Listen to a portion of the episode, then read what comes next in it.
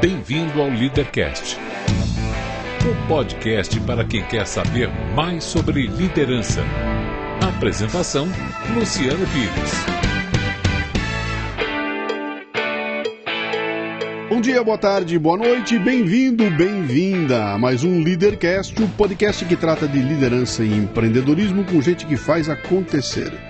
No programa de hoje falo com Alexandre Correia, um empreendedor, mas é um empreendedor assim lá no interior do estado, numa cidade pequena para média e que decide um dia que pode voar muito mais alto. E hoje está à frente de uma empresa que trabalha com nada menos que pesquisa para grandes clientes em todo o país.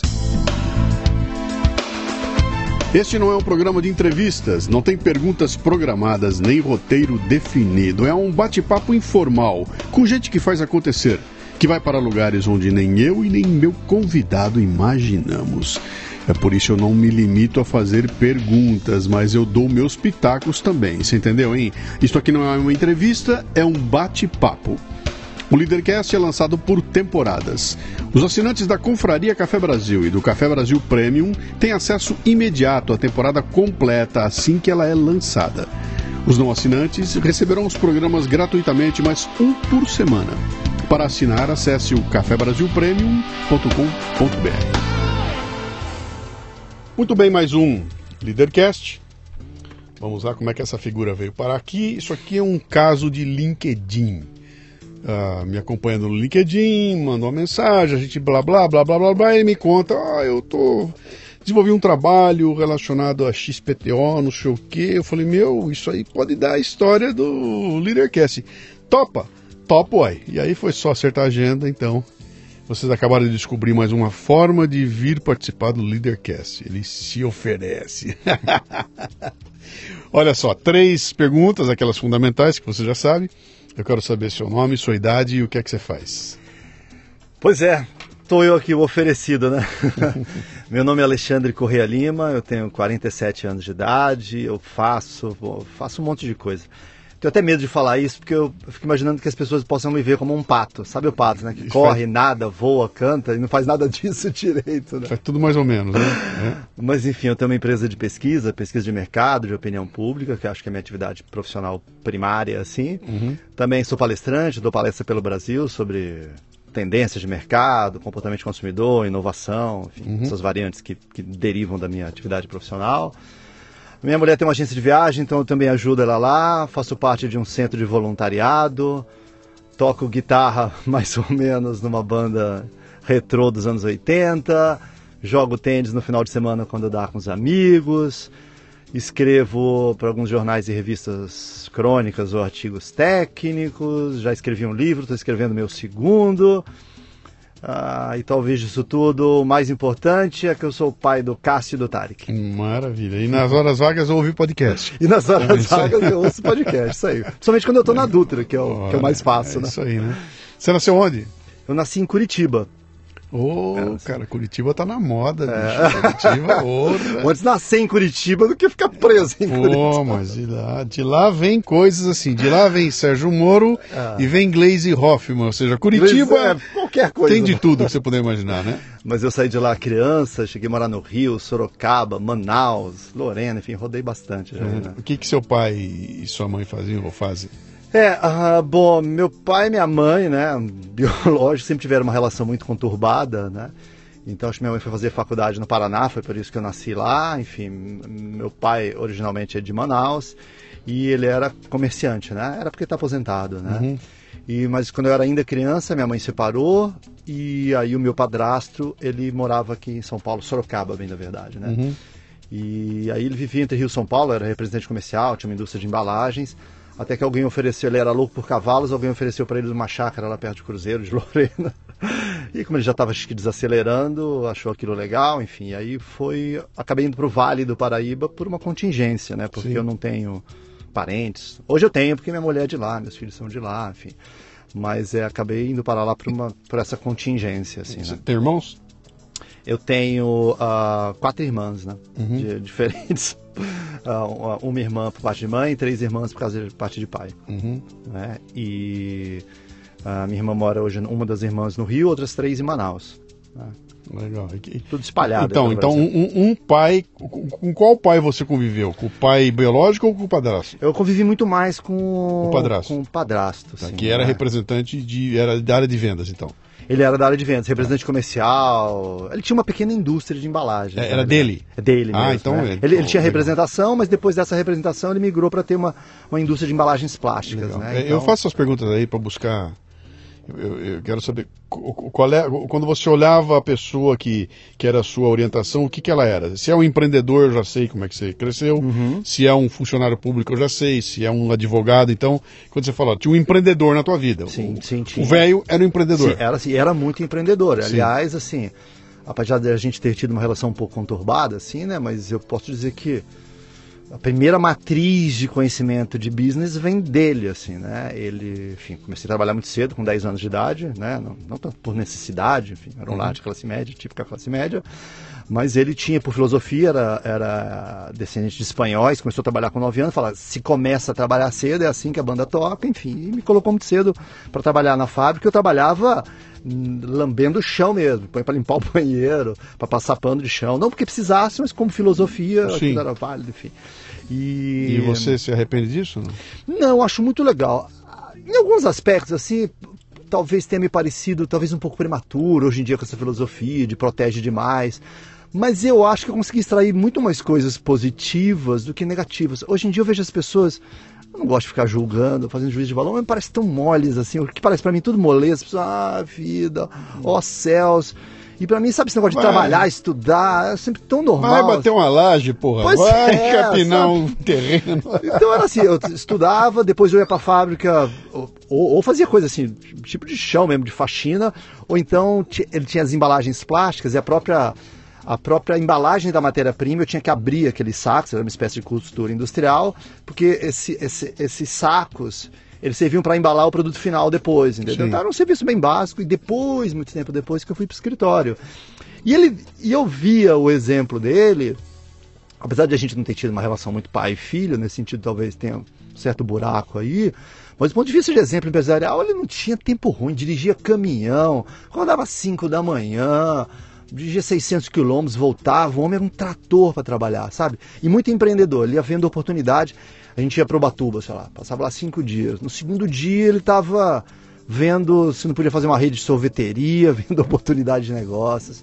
Então é muito possível que nesses anos de formação isso tenha exercido alguma espécie de influência uhum. sobre mim. O que, que, o, que, que o Xandinho queria ser quando crescesse? Ah, difícil, né? Enfim, uh, as primeiras coisas que eu lembro quando criança, eu pensava ser astronauta, eu era simplesmente alucinado por avião. E é engraçado que meus filhos hoje são completamente loucos por avião, né? Em parte, talvez, influência da, da agência, que minha mulher a gente tem de viagem, então vê a gente viajando, se influencia um pouco por isso. Mas eu tinha um completo fascínio por esse negócio de outros mundos, espaço, enfim. Né? Para um menino que vivia no mundo da lua, eu acho que era bem apropriado, assim. Uh, eu via uma coisa meio assim, né? Ali na adolescência, que é quando de fato você precisa responder aquela pergunta que você quer ser quando crescer. Uh, eu me lembro que foi uma escolha meio difícil do que fazer, uh, mas assim, eu só sabia de três coisas. Eu gostava de ler, escrever e de falar. Entendeu? Uhum. Isso era muito óbvio. Eu gosto de ler, gosto de escrever, gosto de falar, de argumentar, enfim. Então, eu queria muito fazer. Uh, o que eu achava que eu queria fazer mais no ensino médio era jornalismo ou economia, mas poderia fazer direito, porque tinha a ver com ler, escrever e falar. Sabia, evidentemente, que eu não queria nada no sentido de, de medicina, isso era óbvio que eu não queria. Uh, mas aí eu fui cair, na, cair no tiro de guerra lá no serviço militar obrigatório, aos 17 anos, e não, não tinha como escapar daquilo, né? Então eu tinha que fazer uma faculdade que fosse geograficamente perto de mim, não tinha nenhuma facilidade, como hoje tem aquelas vans fretadas tal. E aí, do que estava próximo de Cruzeiro, né? Uh, dessas universidades que tinha, a única que eu conseguiria conjugar com o exército, não perdendo aquele ano, e que tinha fama de boa era direito. Então foi fazer direito, que dentro desse rol de coisas, uhum. né, que podia ser de humanos, economia, jornalismo, que estava numa distância mais ou menos factível, e que tinha fama de ser uma boa universidade, era direito, então fiz direito por causa disso. Se formou em direito? Formei em direito. Quer dizer que você tem um diploma de direito por falta de opção. Meio que sim, né? Mas, mas, olha, Luciano, hoje eu olho e falo, porra, você aos 16 anos de idade, 17, você Escolher. saber o que você quer fazer pro resto da sua vida é quase é. crueldade. E hoje você tem YouTube, você tem informação, sim. você tem um, uma miríade de fontes de informação. Mas naquela época, né, final dos anos 80, início dos anos 90, sim. sei lá, era muito difícil você fazer, não tinha um referencial muito evidente, assim. Na verdade, o radar estava certo, era ler, escrever e falar. Né? Sim, mas é. Eu, mas assim, eu tenho saber uma, na mira, assim. É... O pessoal me pergunta, sempre tem o pessoal me perguntando, né? Ah, o que, que é o meu filho? Meu filho, meu filho quer fazer propaganda, ele não vai ganhar dinheiro com isso. O que, que ele faz? Eu falo, olha, se eu tivesse a cabeça que eu tenho hoje, pudesse voltar a ter 17 anos e pudesse fazer minha escolha lá, sabendo o que eu sei hoje, eu teria feito um curso de administração de empresas, mas na hora. E depois uma pós daquilo que eu quero uhum. fazer, entendeu? Primeiro administração de empresa, eu pegava uma base para falar a língua dos índios. Eu vou aprender a falar a língua dos índios, aprendo a falar que nem eles, e aí eu escolho uma pós. Então eu vou numa pós em marketing, uma pós em, em qualquer coisa que eu quisesse, mas buscando primeiro uma base forte, né? E a base forte na época, e acho que eu continuo, eu continuo batendo nessa tecla ainda hoje, né? Essa administração, não para trabalhar como administrador, mas é, o, que, o, que, o que eu posso ter uma visão geral do que acontece aí, né? E isso evitaria essa escolha maldita, né? O que é que você vai ser quando crescer e escolher lá atrás e de repente lá na frente você não tem nada a ver com aquilo que você se formou, né? Aliás, o, o direito deve ter dado você uma base maravilhosa e você trabalha hoje com tudo que não tem nada a ver com o direito, Sim, não, não é, não é o, é o exército, né? Sendo muito poliana, né? Eu tento extrair daquela fase alguma Sim. coisa, capacidade de expressão, conseguir se colocar do lado de lá, né? Acho que quem faz direito tem que estar sempre olhando os dois lados da balança. Uh, capacidade de expressão, mas de fato hoje eu não teria feito. E não é nem porque eu me senti infeliz naquele curso, sabe? Uh, o que eu senti é o seguinte: pô, não é ruim, legal, fala, se expressa, mas não é isso. Uhum. Entendeu? Tipo assim, uh, pode até ser no campo das humanidades, mas isso na veia não é. Uhum. Entendeu? E é muito engraçado, por exemplo, uh, hoje eu sou palestrante, né? Mas sou palestrante também. Mas na época, eu, eu não me ofereci para ser orador da turma, tinha uns dois que se ofereceram, e a turma falou: não, é você que será orador. Eu falei: não, nada a ver, até porque eu era um pouco bagunceiro. Tinha boas notas, mas eu era meio bagunceiro. falei, ah. E na época eu já estava meio sabendo que eu não ia exercer aquilo, então eu me sentia meio pouquinho intelectualmente desonesto, eu ser orador da turma, eu já achando que eu estava enveredando para marketing, para essas coisas, eu já achando Sim. que eu não ia, que eu não exercia aquilo. Pô, devia pôr alguém genuinamente imerso nisso. Quando você pegou o diploma na mão, então, você já saiu de lá sabendo que não é isso. Já, eu já tinha... Não vou arrumar um emprego no escritório de, de advocacia, nada disso. Não, o que aconteceu? Eu gostava muito de música, né? E aí, numa viagem, eu comprei um pequeno estúdio de fazer. Gostava de compor música, né? Enfim, uma, uma paixão que já vinha de quando eu era adolescente. E eu comprei um micro estúdio, um estúdiozinho, uma mesazinha tascando que você põe em fita cassete, enfim. Uhum. Micro estúdio, porque eu gostava de compor músicas, compunha tal. Aí daqui a pouco um amigo falou: pô, você compõe música, faz um jingle para minha firma. Ele tava montando uma firma, cria um jingle para mim. Eu falei: ah, né? Isso eu já estava fazendo direito. Na época eu tinha feito concurso Banco Brasil, tinha passado no concurso Banco Brasil.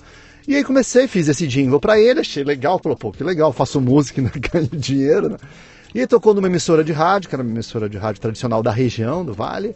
E aí começaram a ligar para a rádio. Nossa, eu vi aquele jingle. Quem fez o jingle? Dá o telefone dele.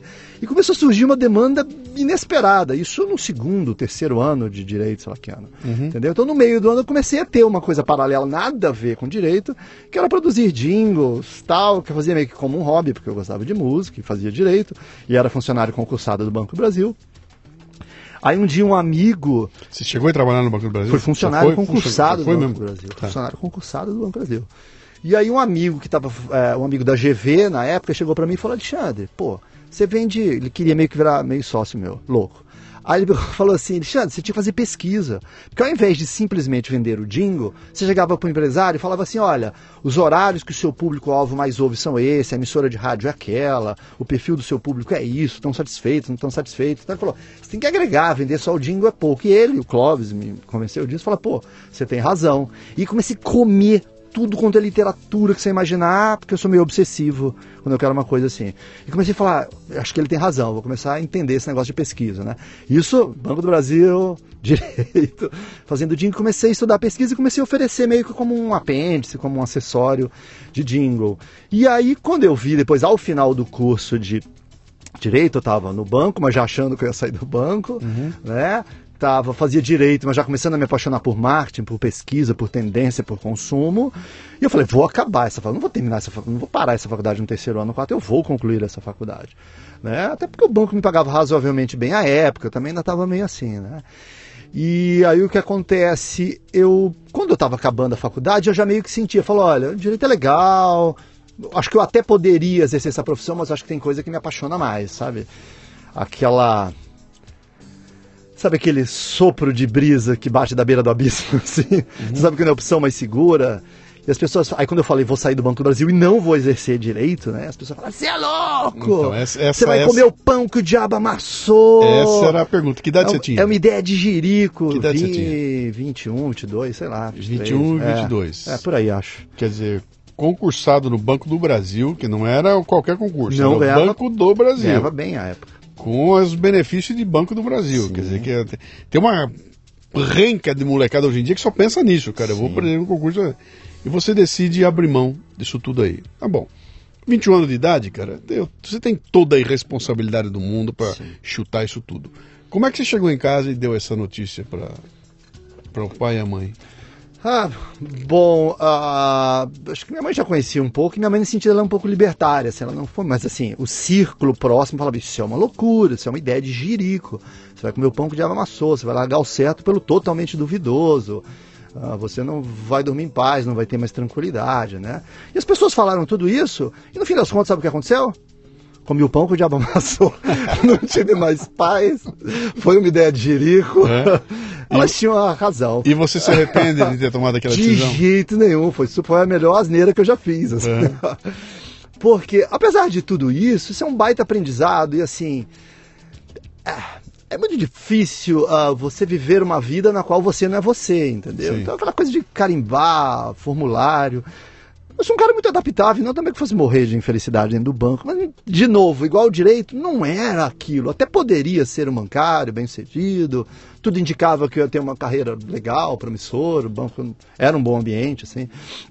Mas não era aquilo que eu queria, entendeu? E as pessoas tinham razão, ainda mais onde eu estava, no meio do Rio São Paulo, porque uma coisa é você estar dentro de São Paulo ou dentro do Rio. Tá no meio do caminho do Rio São Paulo é a pior merda que podia acontecer. Porque Você está 220 de uma e 220 quilômetros do outro. Então Num mercado totalmente restrito, né? As Restrito. opções para trabalhar eram. Nossa. E os comerciantes da época, que era para quem eu tentava vender meu serviço, tudo empresa familiar que tinha vencido no peito. Você não tinha esses grandes grupos varejistas que trouxeram uma ótica mais competitiva, mais, mais de, de- de um business estruturado da importância do marketing. Eles falavam, não preciso disso, a vida inteira eu ganho dinheiro, Sim. a receitinha de bolo de antigamente funciona. E talvez ele tivesse alguma razão naquele contexto. Então foi muito difícil, as pessoas tinham razão, era uma ideia de jirico. Mas isso me deu resiliência, me fez aprender. E aprender de um jeito que ninguém aprende, não é só no livro, ali na prática, no dia a dia, sabe? Apanhando. Apanhando degrau por degrau, assim. Você montou uma empresa, então? Montei uma empresa. Você montou. Sim. eu saio do Banco do Brasil Para minha empresa constituída. Exatamente. O meu estúdio de criação ou de pesquisa? Era, O que era Dingo, é, na verdade era Dingo que eu comecei a expandir. Dingo e pesquisa, aí eu queria Mind, é, era comunicação e era pesquisa, né? Uhum. Depois de alguns anos eu dividi, ficou uma, uma Mind empresa só de comunicação e uma Mind empresa só de pesquisas, né? Eu fundi. E há cerca de dois anos ah, eu desativei a área de comunicação tradicional, fiquei só com a área de pesquisa, por todas as mudanças, enfim. Uhum. E também já há 20 e tantos anos, sabe? Ah, tá- Mas a empresa nasceu lá. Nasceu lá. Então você Cruzeiro. começa com uma empresa de comunicação numa cidadezinha do interior. Exato. Não era nem cidadezona. Não, era cidade de 80 mil habitantes, é. Que, puta, marketing em cidade do A época interior tinha é- 60 é complicado, é habitantes. sim, complicado, é complicado. Muito difícil. Mas e aí, cara, a expectativa desse negócio? Qual é- tinha aquela ideia, daqui eu vou pular para São Paulo, vou pular para o Rio, vou para algum lugar? Qual era o objetivo teu no, no médio e longo prazo lá? Ah, o objetivo era esse, era crescer. Eu achava que com, a, grandes ideias, grandes serviços, a gente ia evoluir. Né? Mas no fundo era uma coisa não muito estruturada, assim, não tinha um business plan, não tinha nada do tipo, era meio, vamos que vamos, amanhã eu faço isso melhor. Tinha sócio? Tive um sócio inicial, mas sempre fui mais eu, assim, mas tive um sócio que depois não durou muitos anos, um grande amigo meu, Samuel, um cara bacana, ah, mas depois, por N razões que às vezes acometem as sociedades, acabou não dando certo e eu fiquei sozinho como estou até hoje, assim, né? E o que acontece, mas depois eu fui achando meus nichos, assim, e o nicho talvez mais duradouro e que me funcionou melhor uh, pelo menos até 2009, assim, que é quando a gente teve aquela, o maior impacto da, da, da crise econômica internacional dos Estados Unidos que bateu aqui, foi o B2B de indústrias, assim, sabe? O atender indústrias foi mais ou menos um nicho, um nicho que eu me achei, a gente, que a gente teve uma configuração. Lá. Lá, mas teve um. Sempre lá. Lá, mas aí a gente começou a virar regional. Assim. Então, mas é isso que eu quero explorar. Eu quero explorar um pouco essa tua. Isso é, isso é bem interessante, porque tem muita gente que nos escuta e que está lá. Certo. Nos claro. lás do Nos Brasil. lás do entendeu? Brasil. Não está na grande cidade, está na cidade pequena e tem aquelas escolhas que fazer, cara. Como é que eu vou seguir uma, uma profissão que eu sei que na região onde eu tô ela não é valorizada, não por. eu- Como é que eu vou dizer? É porque as pessoas simplesmente não sabem que precisa, Claro, né? claro. Como é que eu vou vender para um cara um negócio que ele não sabe que precisa? Claro. Quer dizer, a tua dúvida é, é, é uma, é, uma, é uma briga em dobrado. Sim, Primeiro você tem que ser um evangelista, claro. que é para mostrar para a pessoa o valor do que você faz, para despertar nela o desejo de que vou experimentar. E mesmo quando isso acontece, cara, os valores são sempre pequenininhos, né? verdade. É um projetinho pequenininho, ganhando dinheirinho para uma empresinha que inho, inho, inho, inho, inho, inho, não cresce. Claro, né? evidente. Como é que você lidou com isso aí, cara? Você, deixa eu ver se eu consigo elaborar melhor isso aqui. Você tinha um limite ali, cara, muito claro. Para você crescer, ou você começava a ir embora para outras áreas, para outras praças, ou você aumentava o valor do que você fazia, o que numa cidade pequena interior era difícil muito fazer. Como é que foi a tua olhada de falar, cara, daqui eu tenho que crescer? Sim, olha, esse início da Mind deve ter sido lá por 92, 93, né? Eu devo ter saído do banco lá por 97, por aí, né? Então, Mas desde 92, 93 já estava vendendo o jingle. E era inho, inho, dinheirinho, resultadinho, etc e tal. Ah, e que eu ia porque eu era um apaixonado. Se eu ganhasse zero, eu ganhava mais do que eu precisava no banco, juntei uma poupança, nunca fui um cara de hábitos eh, extravagantes, sempre morei com a minha mãe, enfim, né? Enfim. E aí o que acontece? Mas aí chega um ponto, você fala, mas pera lá, já tenho 20 e tantos anos, estou me aproximando dos 30, chega uma hora fala, trabalho que nem louco, vivo na estrada. Sabe quando bate a real, assim, fala, as pessoas tinham razão, isso é uma ideia de jirico, isso não vai dar em lugar nenhum, foi um burro, foi um tosco. No banco eu estava trabalhando 9 to 5, né? Entrava 10, saía 5 da tarde, as pessoas tinham razão, preciso ter vida, preciso ganhar dinheiro, daqui a pouco eu quero ter minha casa e aí esse negócio não dá dinheiro. E aí eu cheguei à conclusão, falei, eu só vou ganhar dinheiro com quem tem dinheiro. E eu vi assim alguns comerciantes, empresas pequenas ali, eu falo, ou eu transformo eles em milionários, o que é bem pouco implausível, considerando onde eu estou, a estrutura e a própria mentalidade de algum desses comerciantes que estão felizes onde estão, né? Ah, ou não vai dar certo. E aí eu fiz duas coisas. Em primeiro lugar, falar, eu vou descobrir aonde eu consigo, num raio acionável para mim, né? Não adianta arrumar cliente em Nova York naquela época. Hoje talvez até você consiga, né? Ah, ou eu vou atrás de onde tem dinheiro, mas eu pus um deadline para mim. Eu falei, cara, você tá próximo de fazer 30 anos, eu me lembro disso. Eu falei, o seu aniversário é 23 de janeiro, sei lá, de 2001, não lembro mais. Né? Quando você fizer 30, se você não tiver transformado isso num negócio, com cara de negócio, você sai desse, você fecha esse negócio. E eu tomei uma decisão comigo mesmo. Isso foi ser, eu tava, sei lá, há 10 meses de fazer 30 anos, um ano de fazer 30 anos, mais ou menos isso. Eu pus um deadline para mim. E de alguma forma eu já tinha tanta dúvida que aquilo desse certo que eu me lembro que eu comprei uma apostila. Eu falei, "Se- os seus parentes tinham razão, de não devia ter saído do banco. Eu comprei apostilas para a FTN, que é o Auditor Fiscal do Tesouro Nacional. Eu falei, ok, volta pro plano A, né? Volta para aquele primeiro plano, volta a fazer um concurso público, paciência, né? Não dei certo como empresário, enfim. E eu comprei, eu me lembro que eu comprei as apostilas para o Auditor Fiscal do Tesouro Nacional. Eu falei, já vou até deixar ela aqui porque tá com a julgar né, a julgar pelas retro- retrospectivas, esse negócio não vai dar certo mesmo. Mas em paralelo, fala, como eu me comprometi comigo mesmo a tentar, tentei. Falei, lá tinha uma, uma indústria do ramo automobilístico, que é a maior da coisa, uma indústria grande, e falei, será que eles não fazem nenhum serviço de comunicação? Que indústria era? A Yoshp Maxion. Tá. É uma indústria que ela faz, a indústria automotiva, né? Faz chassi para caminhonete, enfim. Né? Eles são um grupo grande, de fato, né? E eu falei, pô, eu conheço algumas pessoas lá de dentro, eu sei que eles têm alguma coisinha de endomarketing, de, deve fazer catálogo, pô, as pessoas me conhecem. Mas tudo fazendo com a agência de São Paulo, sabe? E aí comecei a prospectar isso, aí tinha uma outra indústria de pisos lá, né? Que fazia, que exportava, chamava Novo Piso. Né? Que, aliás, foi essa indústria de piso chamada Novo Piso que fez o meu primeiro jingle. Foi ela. E era um cara amigo da minha escola, do ensino médio, só que depois o grupo foi vendido. Eu já não tinha mais muito contato com esse grupo que tinha assumido a Novo Piso. E aí, eu, no Banco do Brasil, atendia um empresário, ainda muito capengando ainda, que era um fornecedor da Embraer. Falei, vou atrás de indústria, porque a indústria tem. Os budgets são maiores, eles sai um pouquinho dessa coisa do pequeno comércio. Inho, sim. do Então, Inho. vamos pro vamos buscar pro o On, On. vamos pra Tá. indústria de uma vez, vamos para quem atende a Embraer. E parece quase mágico, assim, né? Nesse deadline que eu me dei, fala, ou vai ou racha, eu tenho 10 meses para fazer esse negócio virar uma empresa, eu fecho. Essa indústria me chama, fala, ok, estão fazendo com alguém de São Paulo, vamos fazer um teste com você, faz uma edição, eles chamam de newsletter, um informativo interno. E aí tinha uma emissora de rádio. Eu fui fazer um curso do Sebrae, chamava Projeto Visão, que eu queria ampliar minha visão de business, de negócio, de gestão, porque eu só tinha de direito, né? E aí, é... e aí lá eu conheço o diretor de uma rádio angustiado porque queria fazer pesquisa de audiência e não tinha como pagar o Ibope, que era caríssimo. Ele me propõe, Alexandre, tô querendo fazer uma pesquisa de audiência, que legal que tem alguém aqui que conhece um pouco de pesquisa. Vamos fazer o seguinte, eu- a gente está pagando alguém para desenvolver um software, mas eu não tenho metodologia nenhuma de pesquisa.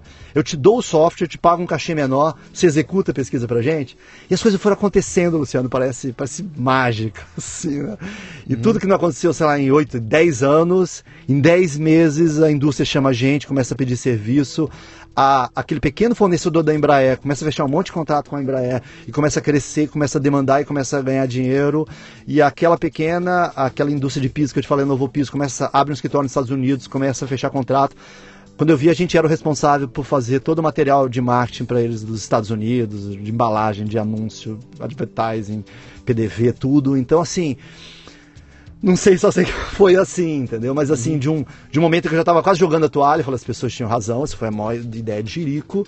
Quando eu coloco um deadline, fala, desse jeito não dá, isso aqui não vai dar. as Mas não foi estão- só deadline. Você botou deadline e também E mudou essa- o perfil de cliente que você estava procurando. Aquele inho não daria certo. E você bateu assim. na porta de um cara que ele ia perguntar onde é que é teu escritório, quantos funcionários você tem, deixa eu ver o teu cartão de visita. E você não tinha porra nenhuma. Não tinha nada, porque era tudo muito pequeno, E tudo aí, caseiro. como é que é? Bota a cara e dane-se, como é que é? É, nesse sentido, a regionalidade ajuda um pouco, né? Por exemplo, o, a AGS, né, que era a empresa que eu atendi, que era um fornecedor da Embraer. Ele me conhecia do Banco do Brasil, então já existia uma relação de fidúcia. Uhum. Fala, não, o Alexandre que me atendeu, que acaba parte da conta pessoa jurídica. Então tinha uma relação de confiança. Tá. Algumas dessas pessoas que trabalhavam nessa outra grande indústria também me conheciam e também eles estavam cientes. Uhum. Eles estavam cientes que eles estariam trocando de repente, sei lá, um prestador de serviço de São Paulo por um pouco menor, que ia ter mais proximidade deles, de repente ia fazer um custo menor também. Então, acho que eles fizeram eu acho que esses fornecedores, esses clientes meus assumiram riscos que pareciam controláveis para ele. Também depois que uma prestação de serviço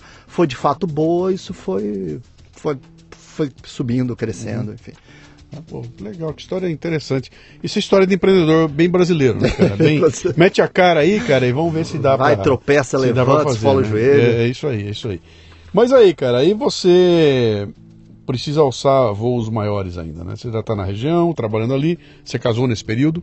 Sim, ah, né, meus filhos têm, vai fazer oito anos e aí eh, minha atual mulher, né, minha atual, minha única, né, eu nunca tive outro casamento, né, então é, a gente já está junto há mais de 20 anos e, e aí eu acabei me sediando, me fixando, querendo mais raízes ainda ali em Cruzeiro. Tá. Embora, sendo honesto, eu até tenho um amigo que brinca comigo e fala, ah, você não vive em Cruzeiro, você vive na Dutra, né? Que meus clientes, eu não tenho clientes lá basicamente hoje, né? Agora Sim. que eu decidi só por pesquisa, Sim. meu cliente hoje em São Paulo, antes de vir gravar o podcast, eu fui numa reunião com um cliente daqui, depois eu pego, vou ter reunião em São José dos Campos, em Campinas. Mas você tá assim. baseado lá. Tô baseado A lá. tua sim. empresa é lá. É, sim. Que tamanho tem tua empresa? Quantos funcionários você tem lá? Hoje tem cerca de 10 funcionários. Tá. Já foi Lá, é, lá diretos, isso, Sim. já foi di- diretos, né? Porque indiretos é uma, um pequeno exército, porque a gente usa muita mão Sim. de obra de, de- de campo, mas hoje em dia é tudo terceirizado isso. Sim. Faz mais sentido para o E negócio. você focou então em pesquisa. Teu negócio hoje é pesquisa. Hoje é pesquisa, assim, e palestra, assim, vamos dizer assim. Maravilha. Então, Que é uma etapa 3 aí.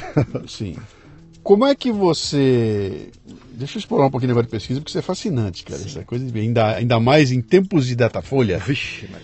Em tempos É. de datafolha, Não, cara, em tá vivendo, tempos de né? eleição. É. em te- Você chegou a fazer pesquisa política? Faz política também? Sim, ocasionalmente faz. Porque tem uma coisa do, do interior que é o seguinte: se você tem, sei lá, uma empresa em São Paulo, você é especialista no segmento saúde. Aí você só faz pesquisa para o segmento de saúde. Ah, sou especialista em. Quem está no interior, meu amigo, você não tem direito de ficar escolhendo segmento, Sim, não. sim. A demanda não é tão grande assim a ponto de você falar, vou fazer só. Não dá para você nichar tanto. Uhum. Então, como eu tinha um posicionamento regional, hoje eu atendo grupos multinacionais e tal. Meu amigo, apareceu pesquisa eleitoral, você faz eleitoral, pesquisa de audiência de rádio, você faz pesquisa de audiência de rádio, então uhum. é, é como é, como a banda toca, né? Então a gente uhum. fez e faz sim muita pesquisa de opinião pública, eleitoral. O livro que eu lancei ano passado, inclusive, é sobre pesquisa de opinião pública. Como chama o livro? Pesquisas de opinião pública. Teoria, tá. prática, estudos de caso. Tá. Que é uma coisa, é uma coisa fascinante. Essa eu, eu, eu, me fascina sim. demais, né? Aliás, isso é, tem, tem, tem uma literatura muito grande mundial aí a respeito da questão de pesquisa e tem um lance maravilhoso que para mim, é, é, eu acho que um dia, daqui a algum tempo, alguém vai ter que parar e sentar para escrever um livro e vai ser pesquisas AT e DT, Sim. antes de Trump e depois de Trump, né? Porque aquilo que a gente assistiu acontecer ali com as pesquisas, dando que o cara morreu e o cara vai e leva, e leva e ninguém entende direito o que aconteceu, né?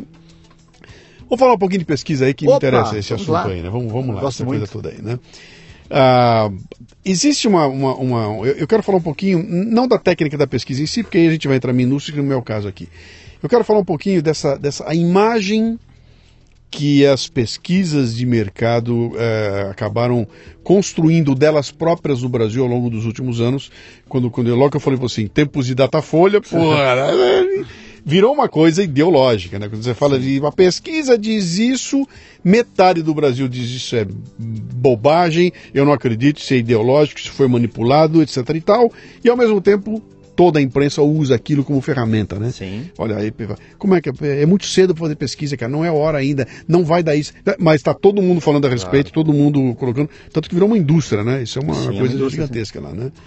Como é que você lida hoje? A tua demanda é uma demanda dos marqueteiros. É o pessoal de marketing que vem te procurar porque quer lançar um produto e quer conhecer o perfil da, da, do público dele, ou seja, é uma coisa que não lida com paixões, que lida com re, é, resolver um problema para a pessoa. Como é que é isso? Como é que você lida com isso aí? Como é que é Você está falando específico, porque eu faço pesquisa de mercado, especificamente da de opinião pública eleitoral? É, isso aí. Isso. isso aí. Eu quero saber como é que você lida com a pesquisa. Deixa eu formular um pouquinho melhor. Eu quero a pesquisa que não lida com paixão. Sim, a pesquisa okay. eleitoral é paixão. Okay. Tanto que tem aquela história toda aqui. Eu vou votar no Bolsonaro, mas se você me perguntar para mim, eu não vou dizer quem é, uh -huh. porque eu tenho vergonha. E não vou dizer, vou te dizer outra coisa qualquer, né? Então são paixões envolvidas lá. Mas a pesquisa é uma puta ferramenta que está muito além da questão da paixão, né? É uma ferramenta estratégica. Isso aí. Como é que é você lidar com essas coisas quando tem essa diferença? Eu só vou lançar um produto ou vou eleger um candidato? Aqui é paixão e aqui é praticidade, né? Uhum. É a mesma coisa?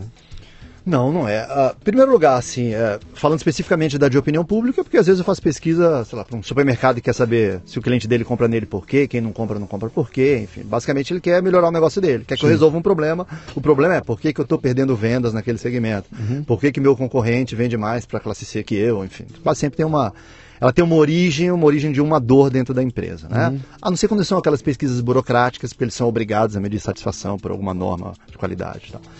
Ah, essa especificamente de opinião pública, ela tem diversos compradores. Assim, umas vezes, por exemplo, eu, a gente faz pesquisa para algumas afiliadas Globo regionais que precisam medir como, como manchete, como matéria jornalística, assim. Às vezes para algum jornal, que como você falou, gera muita curiosidade, vende mais jornal, então eles querem saber. Às vezes é alguém tipo o publicitário, o assessor do candidato, que quer saber, falar, será que ele está bem, não está bem, que bairro que ele está melhor, que bairro que ele está pior. Quando são dessas pessoas que já têm um viés técnico, isso é meio que desprovido de paixões, né? Uhum. E eu vejo muito minha pesquisa como um raio-x, assim, não, não, não pertenço a time nenhum. Não estou torcendo para time nenhum. Eu sou só um porta-voz ou intérprete do que o eleitorado pensa, diz, acha naquele dado momento, naquela dada sociedade. Essas pessoas que lidam mais profissionalmente, tipo um assessor, um publicitário, normalmente eles conseguem tirar o fígado da análise, porque a análise fica burra. Assim. Parte de não entender o que aconteceu com o Trump, por exemplo, é porque tinha muito fígado na análise. Assim, uhum. né?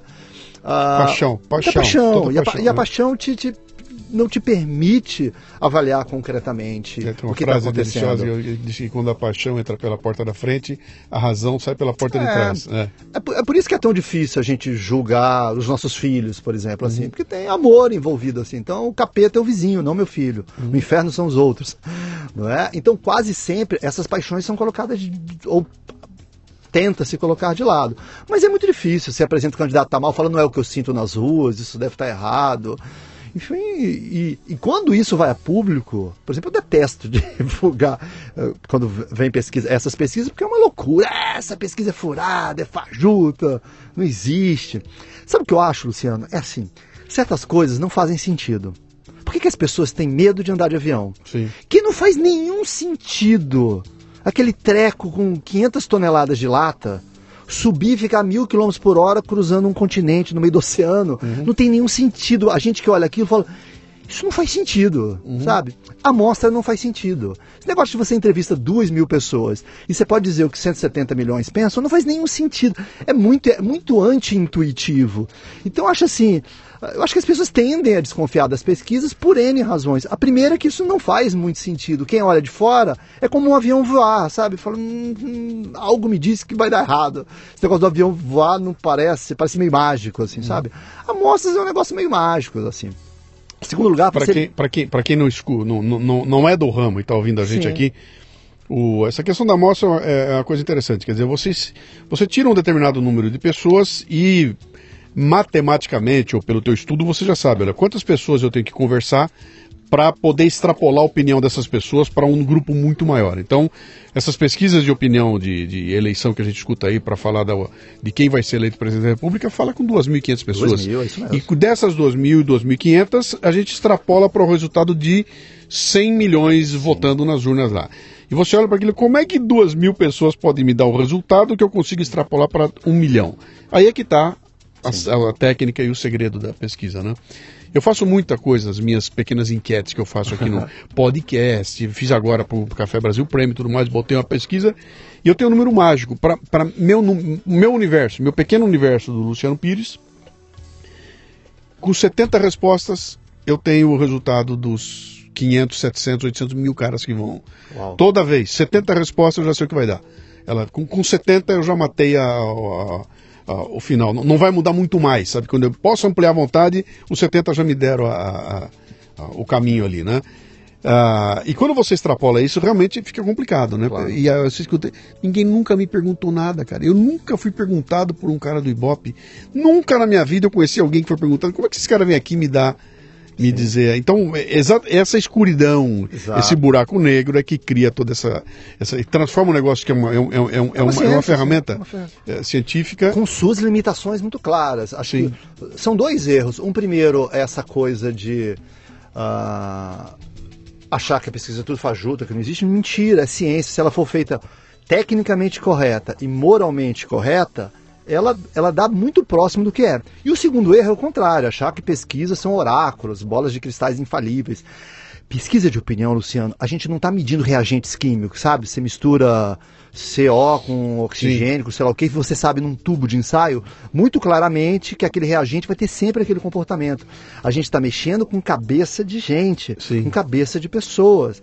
Num país de baixa escolaridade, com nível de politização abaixo do rasteiro, hum. sabe? Onde você não tem uma solidez. Nos Estados Unidos, você ainda tem meio que um, um estabilizador que é a inclinação ideológica, que lá isso garante alguma estabilidade. As pessoas democratas tendem a se comportar como democratas ao longo da vida, as pessoas republicanas tendem a se comportar, e você tem um pêndulo ali que não é muito. No Brasil é todo mundo pêndulo, quase, assim, né? Uhum. Porque a gente não tem o lastro ideológico que nos oriente. Aqui, é assim como na religião, sincretismo que você pratica várias religiões ao mesmo tempo, na política você tem você é liberal na economia e conservador nos costumes, e você é de direita no comportamento, mas de esquerda no outro.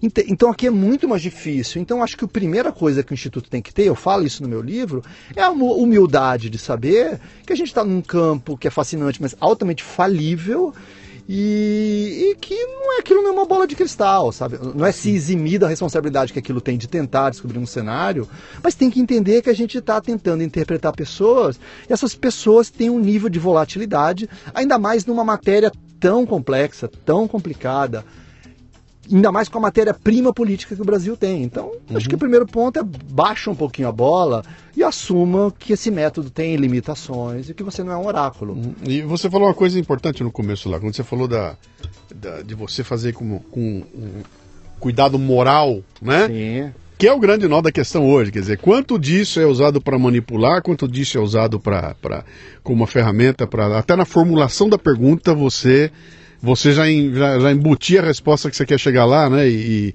e aí dá, dá, dá, dá, dá espaço para discussões Sim. gigantescas. Eu tenho visto algumas pesquisas que aparecem aí que você fala, meu, mas com essa pergunta, com a, com a, pergunta que foi feita, você não pode obter outro tipo de resposta. Quer dizer, não formular a pergunta, você claro. induziu o sujeito lá. Então, é possível virar realmente uma ferramenta de, de, de como é que eu digo, de, de não só de doutrinamento, mas de manipulação da, da, das ações. Né? E o pessoal fala, bom, que mal tem isso? Cara, tem todo o mal do mundo, porque uma pesquisa errada pode implicar em medidas a serem tomadas de política pública, sabe? Eu, eu vou, vou, escolher onde eu vou botar o dinheiro, baseado numa pesquisa que foi feita de maneira meio torta, né? Então Sim. tem que ter um certo, claro. tem que ter um certo, um certo, certo cuidado Zero, aí, né? Realmente. Qual é a proposta de valor que você, quando você vai vender o teu trabalho para teus clientes, o cara que te chama já sabe o que está comprando? Uh, vamos, vamos pensar o seguinte aqui. Há um tempo atrás você falava de pesquisa, pô, eu vou estar na moda, vamos fazer. Hoje em dia um cara quando te chama, ele sabe o que ele está comprando. Ele sabe que eu preciso de uma pesquisa, porque ou ainda é muito o cara do marketing querendo arrumar arrumar um, uma, uma referência, Dá uma tangibilidade para é, para um negócio que não, isso, dele, assim. tentar pegar que o valor dele seja reconhecido. Como é que como é que isso acontece hoje? Olha, hoje em dia se tem muito mais consciência, aqui eu estou ampliando, falando de pesquisa no sentido muito mais amplo, não só da de opinião pública, muito mais consciência que a gente está no mercado competitivo e que informação de qualidade é matéria-prima para você tomar boas decisões. Você mesmo fala que, Sim. né, você uh, coleta informações, faz sua pesquisa, porque essa informação é útil para você subsidiar seus negócios, seu planejamento. Então, existe uma consciência um pouco maior. Mas a gente está longe do nível de consciência, sei lá, dos americanos que fazem pesquisa para tudo, que, tem, que já tem introjetado, até porque ele tem essas paranoias do show me the money, né? Então é do Royer, do retorno sobre investimento. Então, ele, eles são mais aficionados por métricas. Então, acho que entre chegar nesse, nesse preciosismo americano, Uh, não estamos lá, mas já saímos muito da era paleozoica de não precisamos de informação. Uhum.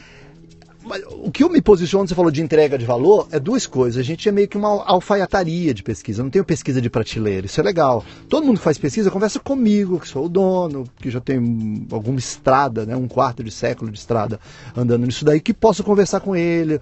Eu uso toda essa experiência que eu já tive com uma carteira diversificada para tentar desenhar tailor-made mesmo, sabe? Um, um, projeto de pesquisa que seja adequado para ele, com um bom custo-benefício normalmente. Eu não tenho, por exemplo, a abrangência nacional de um grande instituto que tem escritório em todas Sim. as capitais, mas vou conseguir entregar um, um trabalho de inteligência, de análise apurado para ele. É muito mais customizado. Acho que essa é a entrega de valor. E sobretudo essa coisa, de, uma coisa, uma paranoia que eu sempre tive é que problema você quer que eu resolva? Uhum. Por que, que você quer fazer uma pesquisa? Acho que essa é a primeira coisa que eu pergunto. Por que você quer fazer uma pesquisa? O que eu vou resolver? Que respostas você quer que eu te traga? Ao ponto de se eu achar que é impossível trazer aquele tipo de resposta, eu falo, desculpa, isso é irrespondível através de uma pesquisa. E eu acho que é isso que eu me posiciono. Até porque a gente está vivendo um mundo que está cheio de captação de dados, né, Luciano? Né? Antigamente você precisava sair coletando dados. Hoje em dia você vê as métricas Sim. naturais, o cartão de crédito deixa rastro, sua navegação da internet deixa rastro, seu GPS deixa rastro, ou seja, a gente está produzindo dados de pesquisa. Talvez o que falte seja analistas dessa pesquisa, Sim. fazer essa soma morfa de dados, desse, desse vômito desvairado de dados, elas fazerem sentido, você conseguir contar uma história através dela Sim. e resolver seus problemas. Porque coletar dados tudo coleta dados hoje em dia. Então, talvez esteja faltando a análise, a inteligência uhum. para entender como esses dados se interconectam com o problema da sua empresa, da sua organização. É, essa coisa da, da, da internet que, que eu, tem dois nichos que para mim aí são dois nichos uh, fundamentais que a gente dizia que ah, isso é do futuro, não é do futuro nada, cara, isso é coisa de agora, né? Já é imediato aqui. Primeiro é alguém capaz de selecionar no meio dessa loucura de informação que tem, é aquela que te interessa. Fala, pô, bicho, eu não posso Sim. passar o dia inteiro aqui pesquisando milhares Gente. de coisas. Será que tem alguém que pode me escolher desses milhares, as 5, 6, 7, 10 coisas é fundamentais? Que é um trabalho interessante que eu acho que tem um nicho gigantesco aí para surgir no mercado. Eu já tenho, já tem gente ganhando dinheiro com isso, que é fazer, eu vou fazer um trabalho de curadoria. Eu sou teu curador, ok? Então, quando você quiser falar de política, fala comigo, que eu já limpei a barra e já trouxe para você as opiniões importantes, os livros que interessam e tudo mais, o trabalho de curadoria. E outro trabalho é esse da interpretação, né? Que é, Claro. pô, eu não quero só ver o fato, eu queria uma opinião. né? Eu queria ouvir uma opinião a respeito. Será que eu, quem é que tem capaz de pegar os fatos que estão por aí e me dar uma visão que eu não tive e que não precisa ser igual à minha? Aliás, eu, eu não quero alguém que fale aquilo que eu quero ouvir, eu quero alguém que me dê uma opinião de um ponto de vista que eu não tinha visto. Falou, cara, por esse ângulo eu não fui incapaz de ver, né? Sim. E isso tem um valor gigantesco que está começando a, a- a- ser ampliado, porque isso era, era atributo da mídia, era do grande jornalista, era a opinião que o jornalista tinha, era um professor que tinha na sala de aula, e agora está na mão da gente, aperta o botão na internet, você tem milhares de caras, até youtuber de 10 anos de idade dando opinião É, isso e, e- e- e tentando influenciar no jeito como você vê o mundo, né? E nessa, nessa hora é que se começa a, a ficar importante os trabalhos que se realizam no mercado hoje em dia para você refinar a capacidade de julgamento, de discernimento, julgamento e tomada de decisão das pessoas, que é a base do que eu faço, né? Pra mim. claro. Quero, o que, que você faz com o Agora? Bicho, meu trabalho é feito para ajudar as pessoas a refinar a, a capacidade de julgamento e tomada de decisão. Quando você refina isso, o resto sai na sai na, na, na urina, né? É verdade. Então, é, é, eu acho que essa visão é uma visão que falta para muita gente. Eu estou preocupado em buscar dados, me dê dados, me dê a pesquisa, me dê dados e chegar os dados, o que, que eu faço com ele agora? Eu fiz um, uh, estudei pesquisa nos Estados Unidos uns anos atrás e uma coisa que eles enfatizaram muito e que eu fiquei um pouco surpreso, um pouco feliz é que nos Estados Unidos, que é meio que a Meca, eles estavam falando muito isso. Ah, o provedor de pesquisa não pode ser mais um entregador de dados assim. Ele tem que ser um resolvedor de soluções. Não basta você falar, ó, eu vou te descrever o abacaxi. O abacaxi tem uma coroa assim, espinhosa, ele é amarelado com tons de laranja. Isso não serve mais. Você tem que explicar, descascar para o cliente, fatiar, ou seja, ah, eu fiquei um pouco feliz, falei, puxa, isso já está um pouco meio DNA. Lá atrás eu já via que era, não podia entregar um monte de tabelas, gráficos e planilhas, tinha que ir além disso. Porque Katsu você contratou essa pesquisa, isso não podem ser 200 folhas encadernadas que você põe numa estante, tem que ter uma razão lógica, prática para você gastar esse dinheiro. Ah, e é muito isso, é, a tendência é essa, porque a gente está afogado em número, afogado em informação. Então, acho, assim como a gente não deve consumir alimento que não nos faz mal, né? A gente tem hoje essa cultura, informação é a mesma coisa.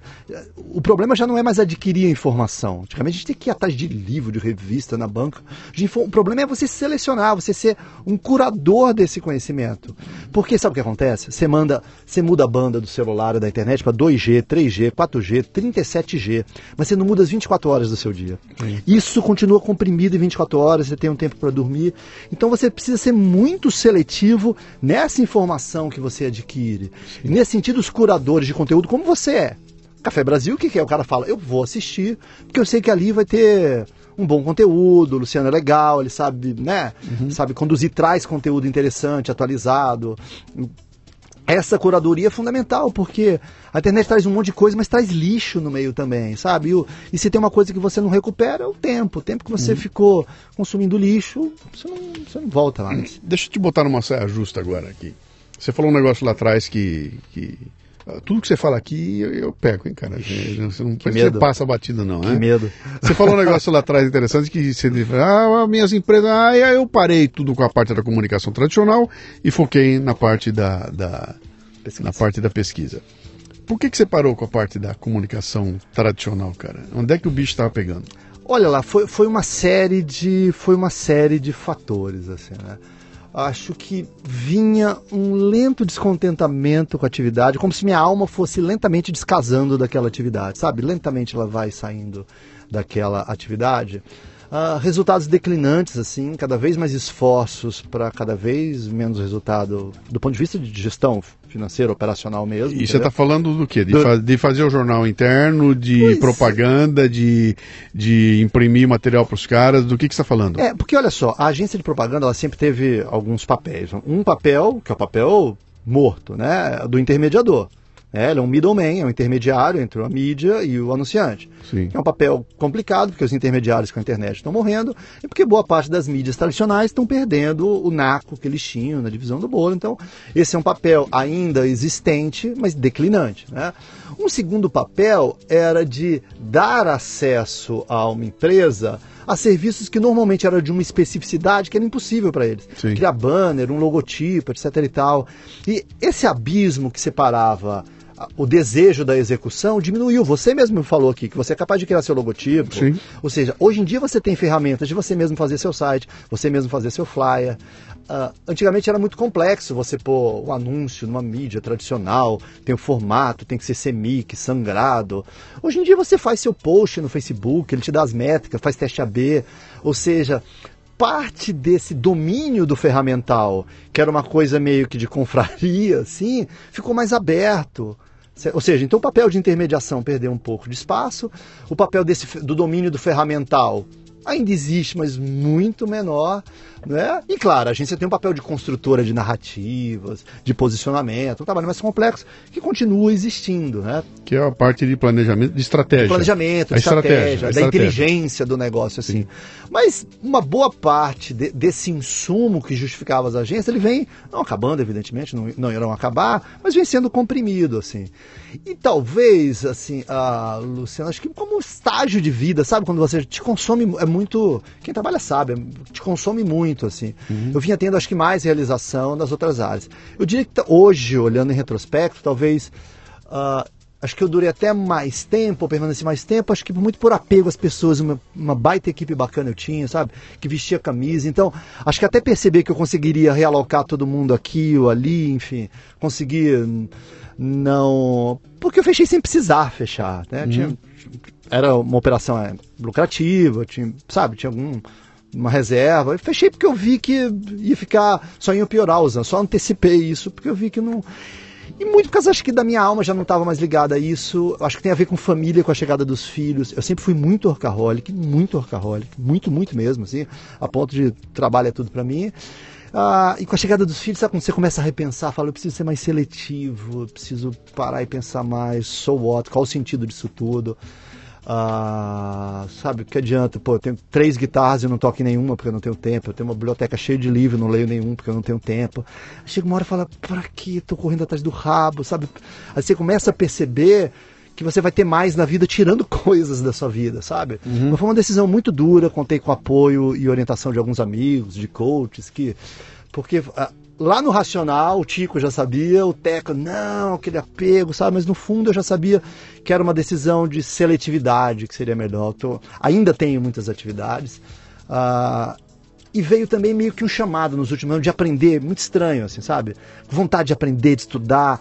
ah, me inscrevi num EAD que, enfim, Sabe quando você está com vontade de consumir conteúdo, de produzir? Me veio que uma vontade de sair do, do operacional do dia a dia, da campainha, do outdoor, do flyer, do folder. Então acho que isso tudo é, somado ah, acabou me fazendo tomar decisão, sabe? Um, um lado racional, de que é uma atividade que vem comprimindo as margens da receita, piorado pelo fato de eu estar onde eu estava, né? Ah, mas ao mesmo tempo, sabe, um desejo de dar uma, uma reinvenção na própria carreira, sabe, de se desafiar de novo, sentir o cheiro da brisa fresca do abismo, eu falei. Sim. Assim como eu fiz no banco, falar, ah, legal, mas eu tô afim de pegar um outro desafio, dar uma, dar uma outra vertente. Mas sem despirocar também, não fiz nada que não tivesse com a minha matriz essencial. Continuo ali com atividade de pesquisa, tudo.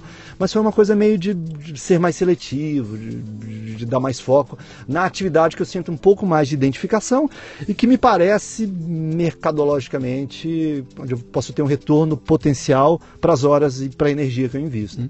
Você não tem, você não tem medo de perder teu negócio para um robô? Eu acho que essa possibilidade existe. Os robozinhos vão chegar aí, o cara vai senta Existe, lá, aperta existe. quatro botões, o robô faz a pesquisa Como e eu- em 10 minutos entrega para ele. Como é que você lida com essa Co- com essa ameaça? Agora, sim, essa ameaça é uma ameaça do planeta Terra, né, Luciano? Sim. Qualquer coisa pode ser substituída por um robô. Antigamente a gente achava que o robô ia substituir o trabalho de apertar parafuso. Né? Hoje em dia não, o robô vai substituir. Dizem que uma das profissões, olha que loucura. mais ameaçadas pela tecnologia, piloto de avião, né? Porque o avião vai ser pilotado muito melhor se ninguém, se ninguém enfiar a mão nele ali, né? Então, assim, hoje em dia todo mundo está sujeito a isso. Acho que então você tem que abraçar a mudança, se reinventar, tá sempre você tem que ter empreendedorismo e apreendedorismo, tem que ter capacidade de aprender, uhum. se desafiar. Você, pelo que eu sei da sua trajetória, você já foi um executivo, Sim. você meio jogou as coisas, foi buscar seus Everest, mergulhou nos seus abismos aí e se reinventou.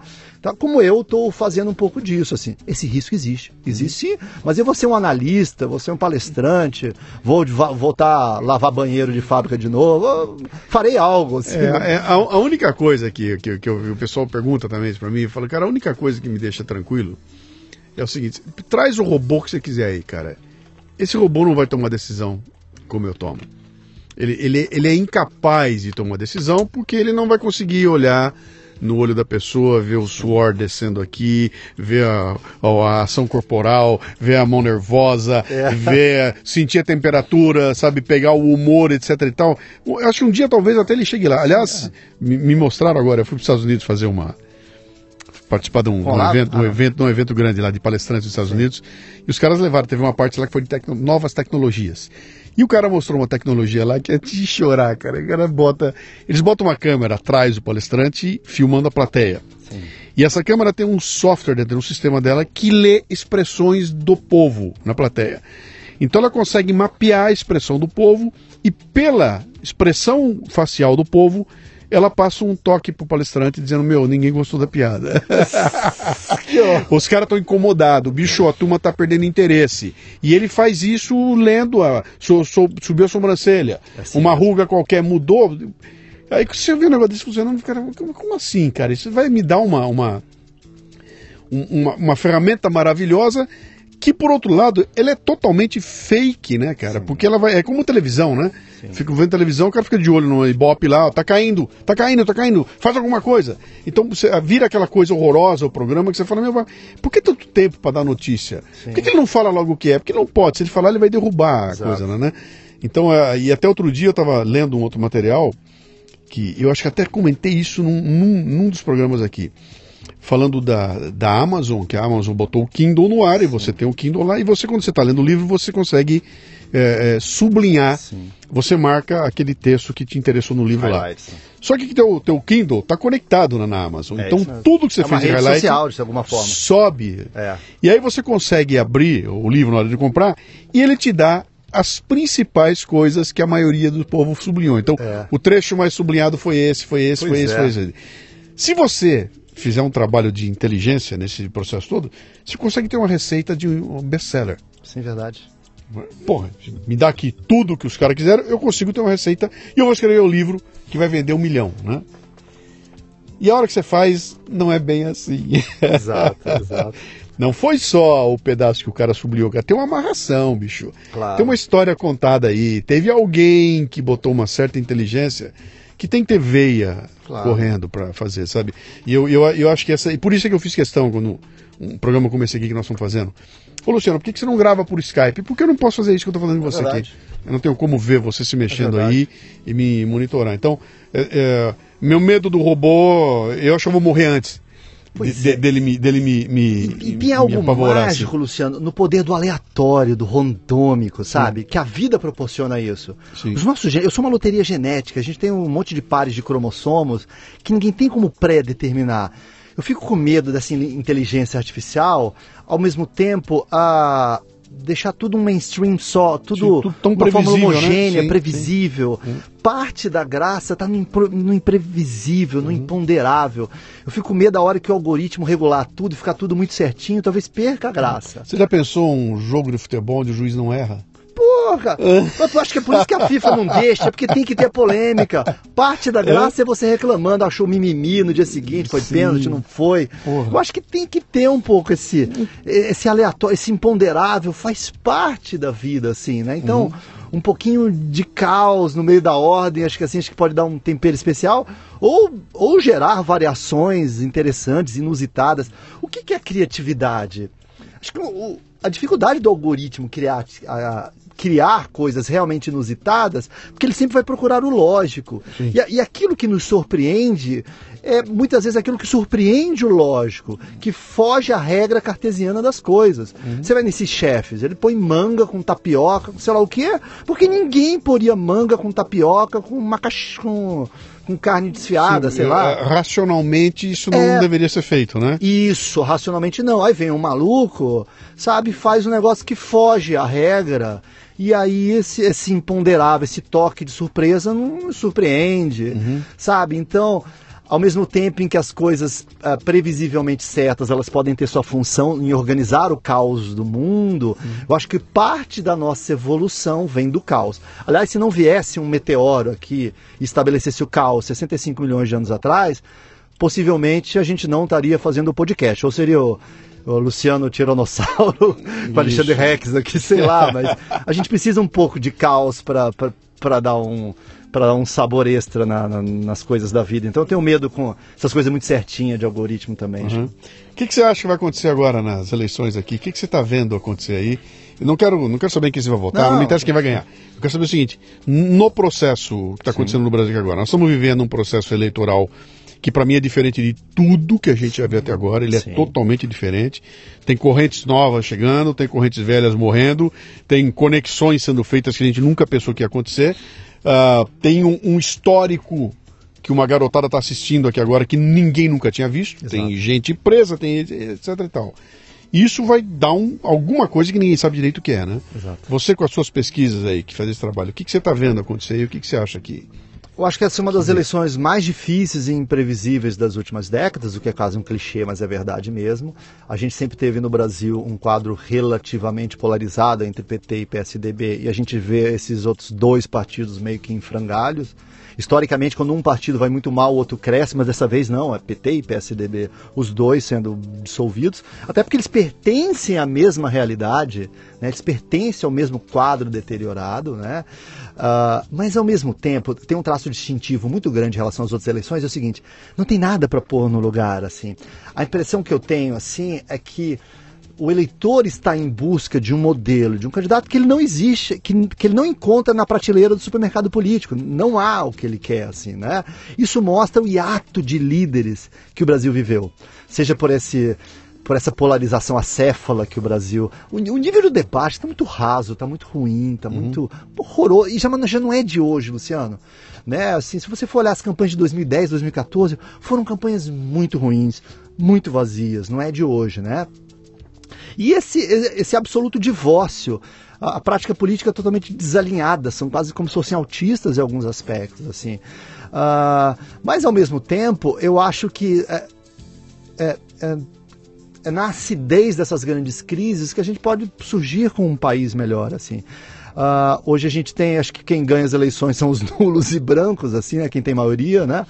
Uh, pois é. Né? Pois é, é. e brancos. Agora, eu acho que a gente precisa. E é muito engraçado, né? A gente vê disrupção em todo lugar, né, Luciano? Sim. Ah, o mercado de táxi está sendo disrupcionado pelo Uber. Ah, o Airbnb vai fazer uma disrupção na indústria hoteleira. A indústria da música virou, as bolachas de vinil virou tudo 0 e 1. Um. Agora é tudo binário, né? Enfim, tudo foi disrupcionado, mas a política parece que ficou congelada numa era paleozoica aí. Uhum. Então acho que isso tudo precisa mudar. Mas ao mesmo tempo, uh, é pela via democrática e política que você resolve essas equações, né? A, não, a negação da política, a não política, ao mesmo tempo é o totalitarismo, né? A gente não teve experiências na história da humanidade muito bacanas com, uhum. com totalitarismo, com absolutismo. O que precisa mudar é o jeito que se faz política no Brasil, que é totalmente desalinhado de boas práticas, do que o país precisa. Eu acho que estão faltando líderes à altura do nome, assim, líderes com, com, com postura de líder, sabe? Com estofo de líder, com capacidade de líder. Isso não é uma matéria simples, não, sabe? Porque uh, você precisa ter um atributo moral, você precisa ter um atributo técnico, você precisa ter um atributo político, você precisa ter instrumentos partidários para ser minimamente competitivo, você precisa ser carismático. É Sim, tem mais o cara um precisa querer. Né? Tem mais um problema ainda que é fundamental. Como é que você vai mostrar isso para o povo? Pois é. Um baixo nível de escolaridade. Como é que você vai mostrar isso para o povo? Você vê o exemplo agora que nós estamos na, nas eleições. Apareceram alguns candidatos é, interessante. Você tem o João Moedo no novo, você tem o Flávio Rocha aparecendo ali, tem caras que não são do meio e que estão aparecendo ali. Como é que você apresenta esses caras pro povo, cara? Como é que você mostra? Não tem como mostrar, não tem como aparecer. A mídia não mostra. E mesmo quando ela mostrar, ela vai mostrar Caricato, o que interessa é. a ela, né? Ou seja, talvez. mesmo as pessoas que, que poderiam estar com eles, não vão porque não vão conseguir ver. Não vão conseguir ver nenhuma característica dessa, nenhum atributo desse aí, né? Quem vai ver? Um pentelho que nem eu, que vou procurar, que vou pesquisar, que vou atrás, que mexo, entro na página do cara, questiono o cara, questiono o outro, aí no fim eu formo minha opinião. Mas, cara, esse sou eu, que tenho o privilégio de ter estudado, é, de estar conectado aqui. O Zé, cara, o Zezinho lá, que está preocupado se vai conseguir pagar o almoço dele amanhã, ele não tem nem caminho para procurar. Tá? De novo, a importância de alguém para fazer essa seleção, alguém para passar opinião, alguém para dar dica para ele. Olha, cara, eu vejo um nó. Sem entender. Eu, eu- estou assim excitado, tá? Eu, eu te- eu tenho uma excitação real de que essa vai, vai ser legal. E vai ser super na importante para o Vai, país, né? vai. Uma eleição como mais importante do Vai. que a gente já viu. Vai. Mas eu acho que isso colabora para o processo de amadurecimento, Não, assim, né? Por um único motivo, cara. Ela quebra essa pasmaceira que a gente vê. Ah, né, também entendeu? acho, também. Tem uma quebra de pasmaceira. Mesmo que não aconteça nessa, nessa, nessa eleição agora, essa quebra vai dar o resultado na outra eleição lá na frente. São mais quatro anos de. de- Assim como é tudo que está acontecendo no Brasil, eu vejo como um ponto de inflexão antropológico, sociológico, junho de 2013. Quando eu olho em retrospectiva e falo junho de 2013, ela, ela, ela mostra o brasileiro se enxergando como contribuinte que nunca tinha se enxergado. É uma loucura, porque a gente acha que o Estado faz benéfico, cai na escola, enfim. E, e o brasileiro nunca se enxergou muito eu, bem eu, como. fa- eu falei isso para os colombianos que estavam aqui, né? Só para você que está ouvindo, aí, né? antes de começar o programa, tinham três colombianos que vieram me visitar aqui e sentaram lá e pediram para eu dar um panorama do Brasil. E eu falo, bom, eu vou começar em junho de 2013, tá? Ah, foi Que tem, legal, eu falei, ó, tive tem, tem um, tem um momento ali que tem uma É. quebra quando se perde uma. se destrói uma narrativa e começa uma coisa diferente lá, Claro. que ninguém sabe direito o que é ainda. Mas. Sim, tá, em construção esse Sim, processo. vai a gente dar vai entender daqui, vai conseguir olhar para trás daqui a alguns anos. Você acho. falou que você está com um novo livro vindo aí, o que está vindo aí? Isso é, no fim, o tema da. da o que- o Da originalmente eu falar no Pois fim é. aqui. Eu tenho estudado faz alguns anos o fenômeno da economia da longevidade, né? Sim. Ah, ou seja, a cara do mundo e do Brasil está mudando muito e vai mudar cada vez mais, né? Porque a gente vive cada vez mais, a gente vai quebrando recordes de longevidade. As famílias estão cada vez menores, a gente tem cada vez menos filhos, Uhum. né? Então o mundo está envelhecendo, o Brasil está envelhecendo, isso gera um fenômeno, né? Que é, nunca na história da humanidade a gente teve mais pessoas maduras de 50 para cima do que pessoas jovens, né? Eu, ne- nesse livro eu fiz um dos meus estudos mostra que no período de algumas décadas o Brasil vai cair o número de crianças em 32%, ou seja, um terço das crianças vão ter a menos, 30% o número de, de adolescentes e você pega as populações ma- mais maduras vai cair, vai aumentar 240, 340, o número de pessoas com 90 anos ou mais vai subir 34 vezes, 3.400%, ou seja, quanto mais velho, mais vai aumentar o percentual no total da população. Sim. E isso, ao contrário do que talvez a gente pense num primeiro momento, isso tem impacto em tudo na vida. Não tem impacto nessas coisas mais caricatas e óbvias que a gente pensa que é pensão, previdência, saúde, óbvio. Tem impacto nisso também. Mas tem impacto na educação, não é? Ah, tem impacto no mercado de trabalho. O mercado de trabalho não pode ser preconceituoso contra quem tem 50 ou mais. É a faixa etária que a gente está Sim. próximo disso aqui. E eu, eu me sinto. Eu me sinto que eu não atingi meu auge intelectual ainda. Eu acho que esse meu auge está por chegar ainda, entendeu? Então, como assim vou me alijar do processo, ou você?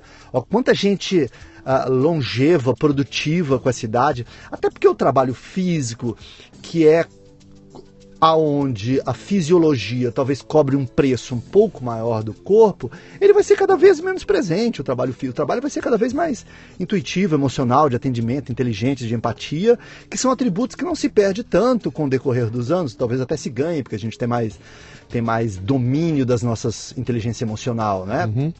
Então, assim, políticas públicas, não se pensa. Pra... Publicidade é totalmente preconceituosa, é tudo millennials. Legal, tem mais é que lidar com os millennials, eles são futuros, são uma coisa relevante, mas não pode esquecer de um, um segmento tão expressivo da sociedade. Então, essa questão do envelhecimento populacional, que já é um tema super emergente no Japão, na Europa, que é um continente muito envelhecido, Uh, isso já está na pauta há mais tempo, mas no Brasil se fala pouco ainda, né? Uhum. E eu acho.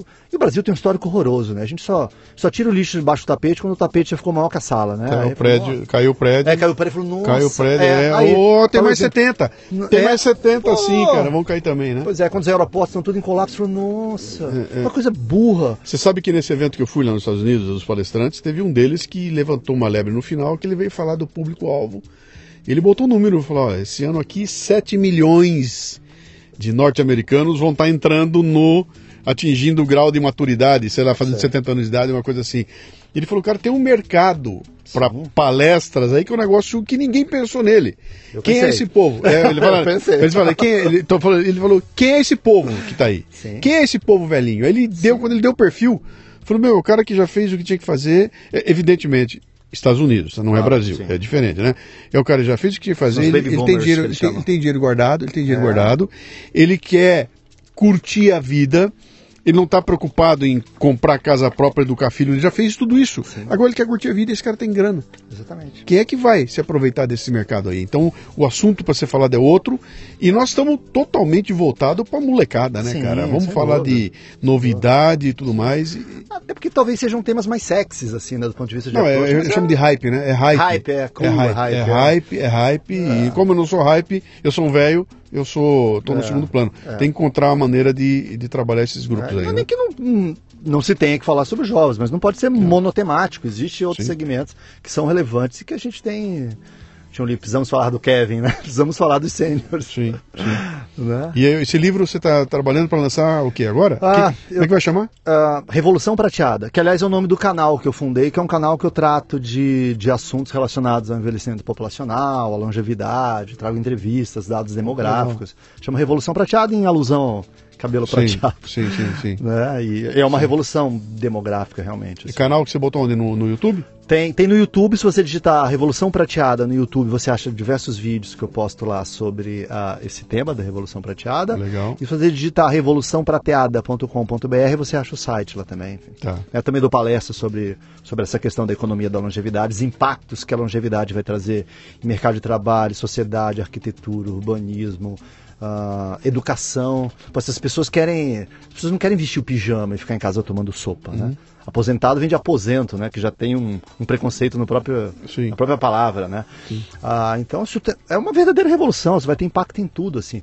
Até porque a mentalidade dessas pessoas, você não vai ser, você não vai ser um, um velho conservador e convencional. Basta te olhar aqui, você vai ser um velho porreta. Eu já é. sou um velho porreta. É, não, é isso não, não, não, tá. Estamos a caminho, né? Pra Nada, envelhecer, cara. basta estar vivo, que, né? cara, já, já passei os, os 60, cara. Então, já, tô, já passei a, é, então, já passei da curva. A gente vê que a gente mesmo não vai caber nesses estereótipos que inventaram. A gente, a gente não cabe nesses estereótipos. Uhum. Então, e o que o, o, resto da molecada tem que entender é que eles vão conviver cada vez mais com os velhinhos. Sim, vai ter cada vez mais os velhinhos. Cada vez mais velhinho, cada vez mais cabelo prateado por aí, né? Sim. né? E o que, que nós vamos fazer com isso? Pois é. é. Uma, é um dos insights que veio para esse livro, há uns anos atrás, numa viagem a trabalho, eu estava em Roma, e o hotel ficava meio que na, na periferia, num bairro residencial de Roma. E aí eu precisava muito tirar xerox de material, era um fim de tarde, acho que era um domingo. Eu saí caçando, e daqui a pouco eu chego numa pracinha, uhum. né? Onde tinha uma espécie de centrozinho, Tiburtina, acho que chamava o bairro. E aí daqui a pouco eu chego na pracinha e eu vi uma cena que me chocou. Eram uns bancos, tipo a praça de, de, de bairro residencial, assim uma, tinha uns bancos, assim, uma fila de cabeça branca e prateada, assim. Uma fila gigante, assim, gigante. Sabe? Todos eles sentados, conversando, assim, muito, muito, muito, muito, assim. Parecia um negócio caricato. E no parquinho atrás deles, atrás dos banquinhos, tinha assim uma meia dúzia de crianças e com as mães, babás, sei lá. Né? Aí eu olhei aquilo, falei, pracinha era o lugar que as mães vinham com os filhos. Eu falo, deve ter quatro por um aqui, deve ter quatro idosos por criança. E aí aquela cena ficou gravada na minha cabeça. Sabe, sempre eu lembro daquela cena em Tiburtina, aquele final de tarde, aquele mar de cabecinha branca e prateada. E a Europa, a Itália, França, Alemanha são países muito envelhecidos, né? Já têm uma população muito envelhecida. E esses monte de, esse monte de pecinha de quebra-cabeça tem ficado nos últimos anos na minha cabeça, sabe? Eu, eu trabalho com amostras, eu vou vendo que o público 60 mais só cresce, só cresce, só cresce. Sempre eu tenho que ir crescendo com a amostra deles ali, né? Tem, assisto palestra, vejo essas viagens. Então fazia muito tempo que eu falava, eu preciso abordar esse, esse, assunto. Então faz alguns anos eu venho estudando esse tema e é um tema da maior relevância. Até porque os millennials virarão centennials. Claro, então, claro, né? Até, claro. até para quem é jovem. Quem é, é jovem. É, porque eu falo, se juventude for uma doença, tem cura. É, exatamente. Então acho que é um tema relevante, bacana para todo mundo. Assim, uhum. Embora muitos só vejam sob o prisma do desafio, uma baita oportunidade. Oportunidade para a empresa, para a sociedade, uma oportunidade de tudo quanto é campo. Uhum. Né? Pô, que interessante. Isso, é uma, isso vai obrigar a gente a ter uma nova visão da velhice. Sim. Tem que olhar a velhice de um outro ângulo. Não é claro. é só o velho que ficou caquético, que eu tenho que ter mais problema de saúde. É, tem um outro lado aí também, que é o lado do, da, da, da, bolha econômica Sim, que está na mão desses velhinhos, né? Claro. Mais uma, mais uma questão que o Brasil vai ter que trabalhar, porque o Brasil trabalha muito mal Sim. o que faz com esses velhinhos, cara, né? Até porque economicamente é uma tristeza. Sim. A situação do velhinho no Brasil é uma tristeza, né? Exatamente. né? Então essa, essa bolha que o americano falou lá no Brasil vai ser um pouco é. diferente. Mas eles vão estar tá aí. É, é que o Brasil, assim, a, a, acho que o primeiro erro que as empresas cometem, eu tenho começado a prestar consultoria, algumas coisas assim nessa área, é que não dá para ver essa classe como um, um, monolito, assim, sabe? Que é tudo homogêneo. Sim. Assim como o Brasil é muito heterogêneo em tudo, esse segmento velhinho é muito heterogêneo. Você tem o ex-executivo afluente com casa de aluguel, rico que fala três línguas, dinheiro Sim. sobrando, saúde sobrando, e você tem no sertão do Nordeste uns aposentados em situação famélica, miseráveis, Sim. enfim.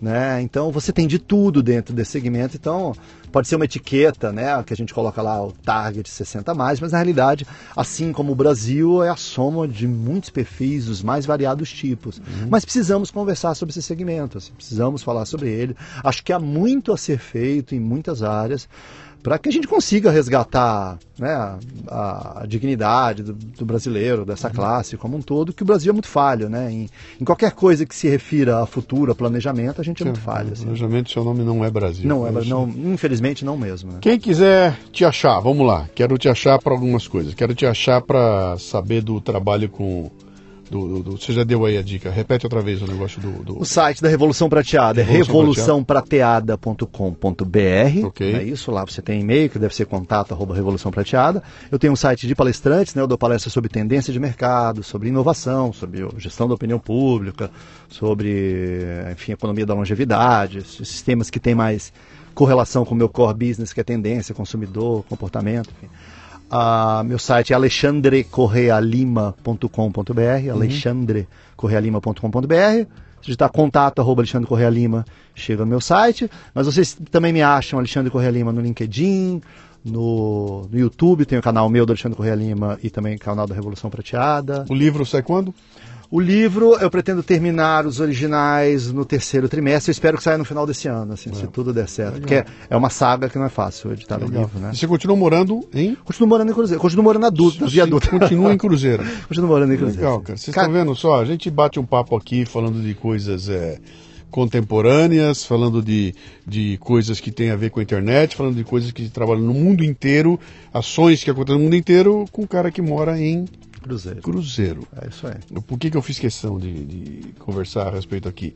Cara, você não precisa morar na capital do mundo para fazer acontecer. Você não, não precisa estar tá morando em Nova York. Você não precisa estar tá morando em São Paulo, no Rio de Janeiro, cara. Você de Cruzeiro pode impactar e pode fazer as coisas acontecer por aí afora. O mundo hoje é assim, né? É global, é, sem é, dúvida alguma. É assim, né? Legal. Ainda mais tendo um canal tão bom quanto esse. Assim.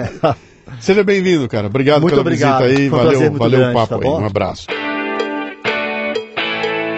Muito bem, aqui termina mais um Leadercast. A transcrição do programa você encontra no leadercast.com.br. O Leadercast chega a você com o apoio da Albaug Brasil, que está revolucionando o mercado com uma linha completa de agroquímicos genéricos. Sim, cara, genéricos de qualidade, combinando proteção, rentabilidade ao agricultor e respeito ao meio ambiente. Conheça as soluções Albaug em bit.ly barra escolha inteligente.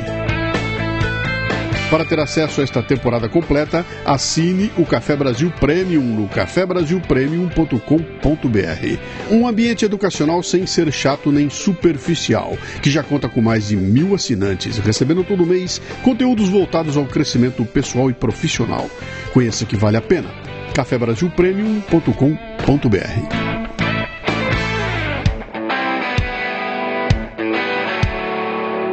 Você ouviu o Leadercast com Luciano Pires.